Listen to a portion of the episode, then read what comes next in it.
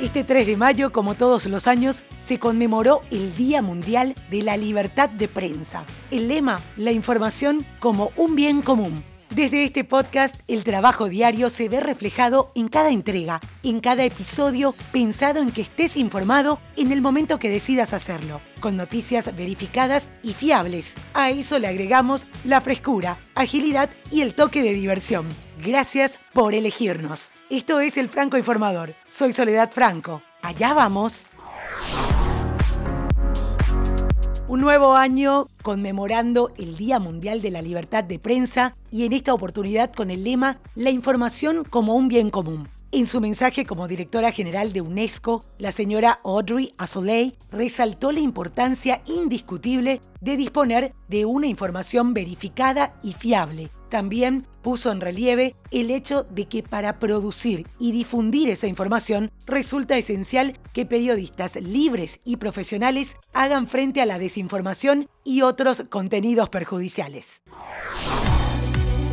Y hablando de poder informar de forma veraz, esta vez el escándalo de vacunación VIP sacude a Paraguay. La senadora del Partido Colorado, Mirta Gusinki, presentó su renuncia ante el presidente del Congreso, Óscar Salomón, luego de que se confirmara que fue vacunada contra el COVID-19 sin estar dentro del rango etario. La senadora, que en febrero cumplió 73 años, no calificaba para la campaña de vacunación en el país, ya que solo está habilitada para mayores de 75 años. En una carta dirigida al presidente del Congreso y a sus pares, pidió disculpas por este error cometido y presentó de esta manera su renuncia indeclinable. Hay que mencionar que al menos 500 personas podrían ser parte de la vacunación VIP en Paraguay el Ministerio de Salud, desde su cuenta de Twitter, constantemente asegura que todas las irregularidades en el plan de vacunación son investigadas, aunque hasta la fecha no hay avances con respecto a ninguno de los casos.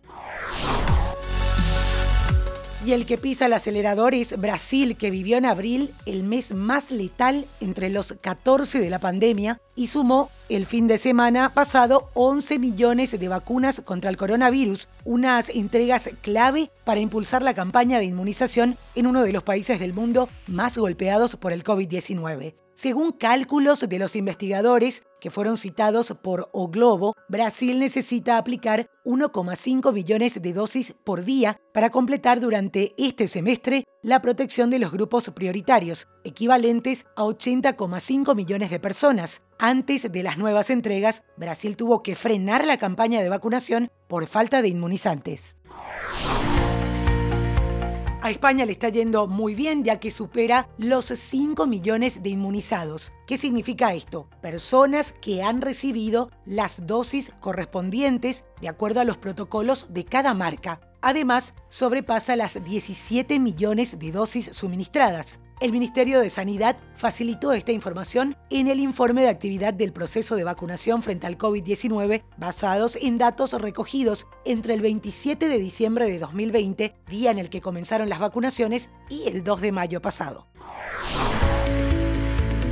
Seguimos en Europa porque la Unión Europea amplía el paquete de ayuda a India con aportaciones de España y otros cuatro países. El Centro Europeo de Coordinación de Emergencias es el responsable de coordinar la respuesta a India por parte de los Estados miembros, en el marco de una acción a la que ya han contribuido más de una docena de países y la Comisión Europea participa también cofinanciando el transporte de los recursos que fueron aportados.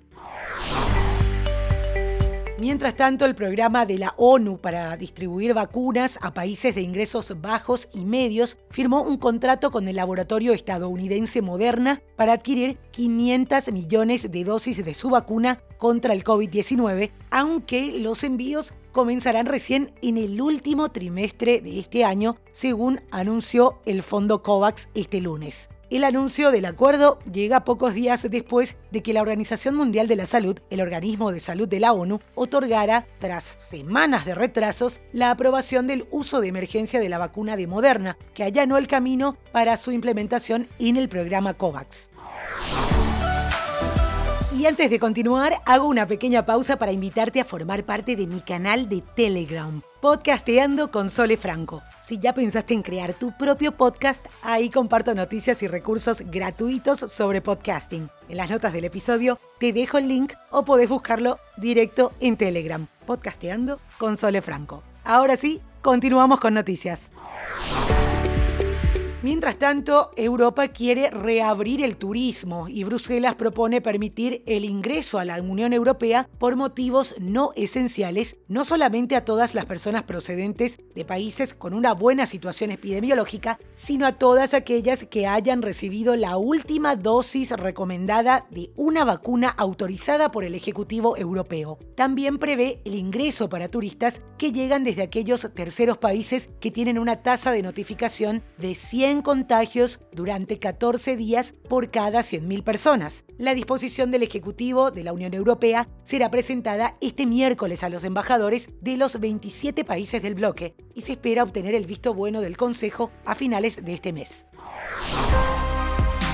Mientras tanto, la Fiscalía alemana desarticuló este lunes una de las mayores plataformas internacionales de pornografía infantil en la dark web. El sitio tenía más de 400.000 miembros registrados según las autoridades. Los tres principales sospechosos eran un hombre de 40 años de Paderborn, un hombre de 49 años de Múnich y un hombre alemán de 58 años que llevaba muchos años viviendo en Paraguay, según el comunicado de la Fiscalía. Operaban como administradores del sitio y daban consejos a otros usuarios sobre cómo evitar a las fuerzas de seguridad cuando utilizaban la plataforma de pornografía infantil. Un cuarto sospechoso, un hombre de 64 años de Hamburgo, está acusado de ser uno de los usuarios más activos de la plataforma a la que supuestamente subió más de 3.500 posteos. Te preguntarás, ¿por qué no se dan nombres? Y esto se debe a las normas alemanas de privacidad.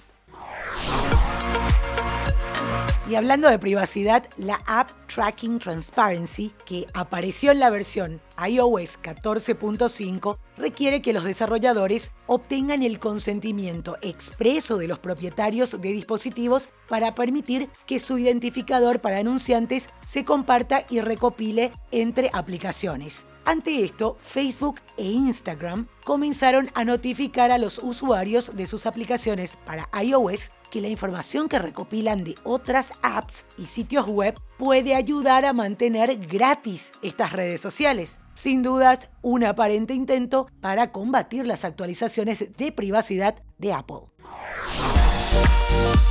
Y si lo tuyo es la Play, PlayStation dio inicio a una nueva oferta de temporada en honor a una festividad japonesa, la Semana Dorada. Se trata de una nueva oportunidad en la que vas a poder, si tenés PlayStation 4 o PlayStation 5, acceder a importantes descuentos en títulos seleccionados que tienen hasta un 80% de descuento de su precio original. En los detalles del episodio te dejo el link para que puedas verlo. La Semana Dorada empezó el pasado 29 de abril y va a tener vigencia hasta el 13 de mayo. Cuenta con más de 250 descuentos aplicados a juegos, contenidos descargables y distintos packs.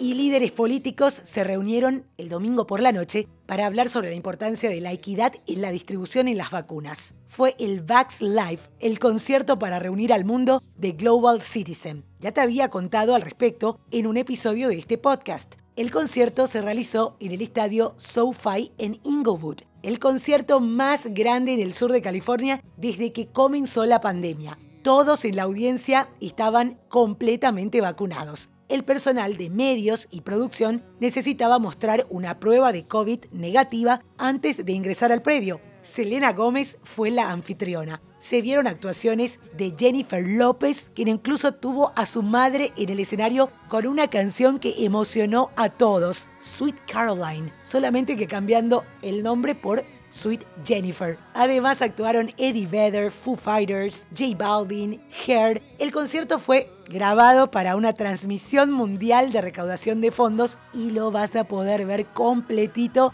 el 8 de mayo. Van a transmitir por ABC, CBS, Fox, YouTube y en las estaciones de radio iHeartMedia e internacionalmente en varias otras plataformas de transmisión. Incluso el príncipe Harry, quien no estuvo con Meghan Markle, y varios políticos dejaron su mensaje de la importancia de la vacunación en esta época de pandemia. La transmisión alentó las donaciones con el objetivo de garantizar la vacunación de 27 millones de trabajadores de la salud en todo el mundo, incluso en los países más pobres. Los organizadores también abogarán por una distribución equitativa de estas vacunas. Como te dije, el evento fue grabado y se va a transmitir in extenso el 8 de mayo. Los highlights del evento se ven magníficos y ya me agendo para ver todo el concierto el próximo 8 de mayo. En los detalles del episodio te dejo algunos links para que puedas tener un preview de lo que pasó.